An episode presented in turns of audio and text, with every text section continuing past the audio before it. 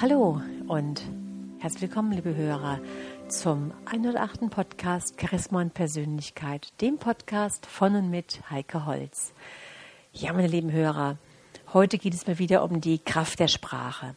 Da habe ich einen sehr schönen Artikel gelesen von Mechthild von Scholl-Dettersdorf, die auch den Ratgeber geschrieben hat, in der Sprache liegt die Kraft.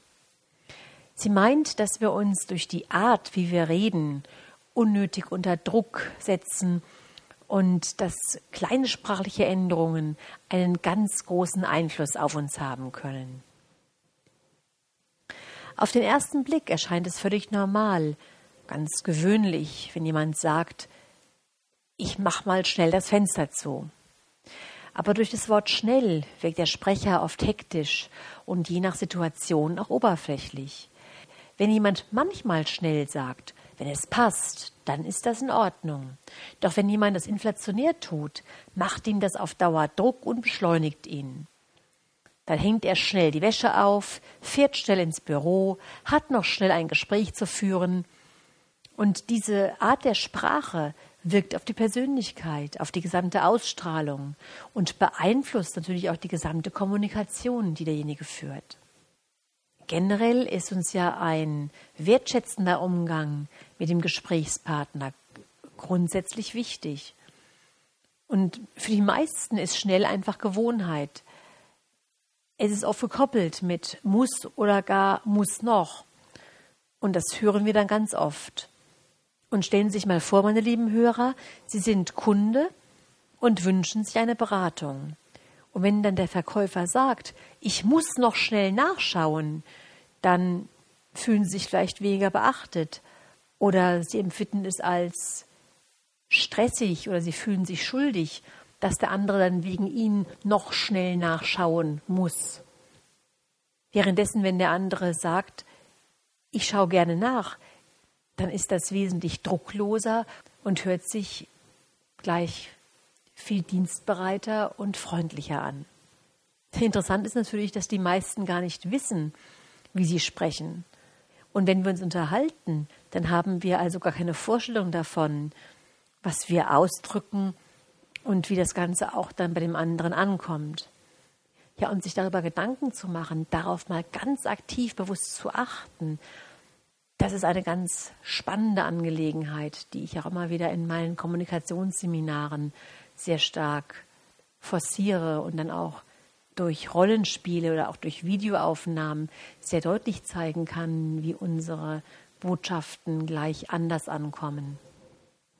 Und dann gehen wir den Fragen nach, wie wir eigentlich denken, wie wir bei uns denken, wie wir unseren Gesprächspartner empfinden, ja, und welche Wirkung meine eigenen Gedanken auf mich und meine Kommunikation haben. Und hier wird dann sehr schnell spürbar, dass kleine sprachliche Veränderungen sofort eine andere Ausstrahlung haben, eine andere Wirkung haben und auch in uns dann, wenn man jetzt mal dieses Wörtchen schnell als Beispiel nimmt, auch sofort eine Entschleunigung ins Leben reinbringt. Mechthild von Scholl-Deffersdorf meint, dass Menschen, die oft ich muss sagen, kaum ich will äußern, sondern eher ich will nicht. Und die, die kaum ich muss sagen, erledigen die Dinge einfach oder sie wollen etwas machen. Der Gebrauch der Modalverben müssen und wollen unterscheidet sich bei den Einzelnen ganz erheblich. Und das spiegelt sich natürlich auch in ihren Augen in dem Leben wieder, was die Menschen führen.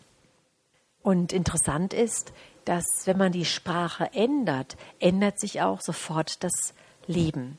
Also wenn wir dieses Wörtchen oder diesen Satz, ich muss jedes und dieses tun, einfach weglassen, dann verändert sich tatsächlich auch unsere Einstellung, unser Leben, unseres, unser Tun, weil wir eine andere, tief in uns drinnen, eine ganz andere Einstellung zu den Dingen entwickeln. Sie bringt hier Beispiele wie, morgen muss ich nach Berlin fahren, morgen Abend muss ich dort jemanden treffen. Wenn wir jetzt stattdessen sagen, ich werde morgen nach Berlin fahren und am Abend treffe ich mich mit jemandem, dann kommt das auch bei unserem Gesprächspartner viel positiver an. Und tatsächlich ist es auch so, dass sich unsere eigene Einstellung zu der Sache auch sofort verändert. Genauso meint sie, dass wir die Formulierung ich kann nicht mal in Frage stellen sollen. Wenn jemand gewohnheitsmäßig ich kann nicht sagt, negiert er sein Können und meistens möchte er das gar nicht.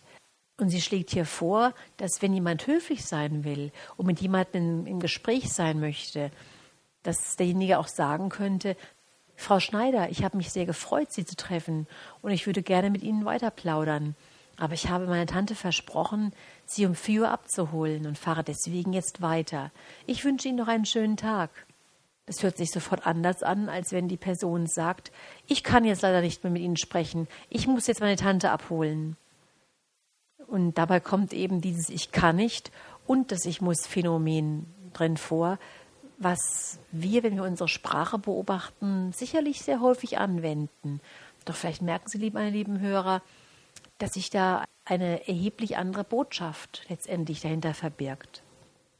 Mechthild von Scholl-Deffersdorf spricht in ihrem Buch von vier einengenden Denkstrukturen. Die eine ist das Opferdenken, also das Selbstverständnis, ach, ich armes Opfer, die Umstände sind schuld, ich habe ja keine Möglichkeit, etwas zu ändern. Die zweite ist die chronische Lust an Problemen. Alles dreht sich immer nur um Probleme, ganz im Gegensatz zu einem lösungsorientierten Denken. Die dritte einengende Denkstruktur zeigt sich auch in der Sprache und gerade im Satzbau, das Wischiwaschi-Denken. Dazu gehört beispielsweise auch, wie viele Menschen eigentlich man sollte mal, würde, hätte, konnte benutzen. Der Sprecher legt sie also nicht eindeutig fest.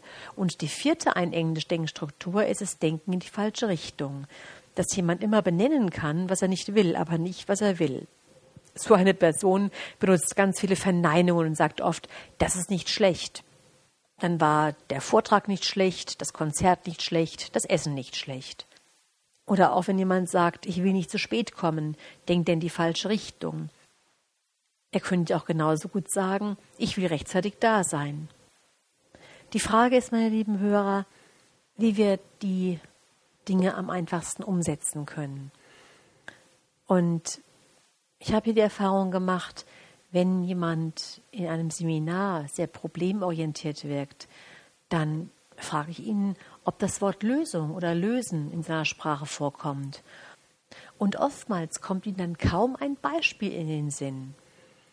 Und wenn ich umgekehrt frage, gebrauchen Sie das Wort Problem, kommt oft die Antwort, ja, das gebrauche ich oft. Ja, und dann frage ich den Seminarteilnehmer, was von beiden haben Sie denn häufiger, Lösungen oder Probleme? Und wie ist denn die Antwort, meine lieben Hörer? Genau richtig. Probleme, antwortet der andere in der Regel.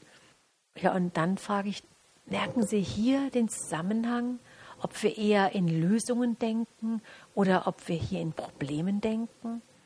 Natürlich kommt jetzt hier auf die Frage, wenn man die Sprache ändert, ist ja nichts mehr spontan. Es ist dann eine große Arbeit, etwas zu verändern. Doch wenn wir erstmal mit ein oder zwei Worten anfangen und uns einfach bewusst machen, dass wir dieses Wort reduziert gebrauchen wollen und ein anderes dafür ersetzen oder eine andere Wortwahl treffen, dann werden wir am Anfang einfach dieses sogenannte falsche Wort verwenden und gleichzeitig denken, huch, da war es ja schon wieder. Und je häufiger wir uns das bewusst machen, desto schneller werden wir auch das Wort sozusagen schon vorher umstellen können. Das heißt, wir sind am Reden und bevor das falsche Wort ausgesprochen wird, verwenden wir dann schon das richtige Wort oder die richtige Formulierung.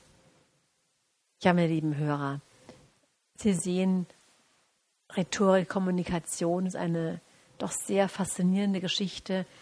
Und wenn wir uns über diese Phänomene Gedanken machen, wenn wir uns diese Phänomene bewusst machen, dann ändern wir nicht einfach so nur Sprache und Wortwahl, sondern wir ändern uns von innen heraus, entwickeln uns, wirken auf andere ganz anders und haben vor allen Dingen auch für uns selbst ein wesentlich positiveres Gefühl. Wenn Sie dazu mehr erfahren wollen, dann können Sie sich zum einen zu meinem Seminar anmelden. Was am 25. September in Rosenheim stattfindet. Schreiben Sie mir einfach eine Mail, kontakt.heikeholz.de. Da erfahren Sie dann Näheres dazu. Oder einige Punkte habe ich ja auch schon aufgezählt in der E-Book-Reihe Profiwissen Kommunikation. Das sind fünf E-Books mit speziellen Themen, die Sie sich bei amazon.de dann herunterladen können. Zum Abschluss, meine lieben Hörer, ein Zitat von Bertolt Brecht. Er sagt, man hat seine eigene Wäsche, man wäscht sie mitunter. Man hat seine eigenen Worte und man wäscht sie nie. Bis zum nächsten Mal wünsche ich Ihnen eine gute Zeit. Ihre Heike Holz.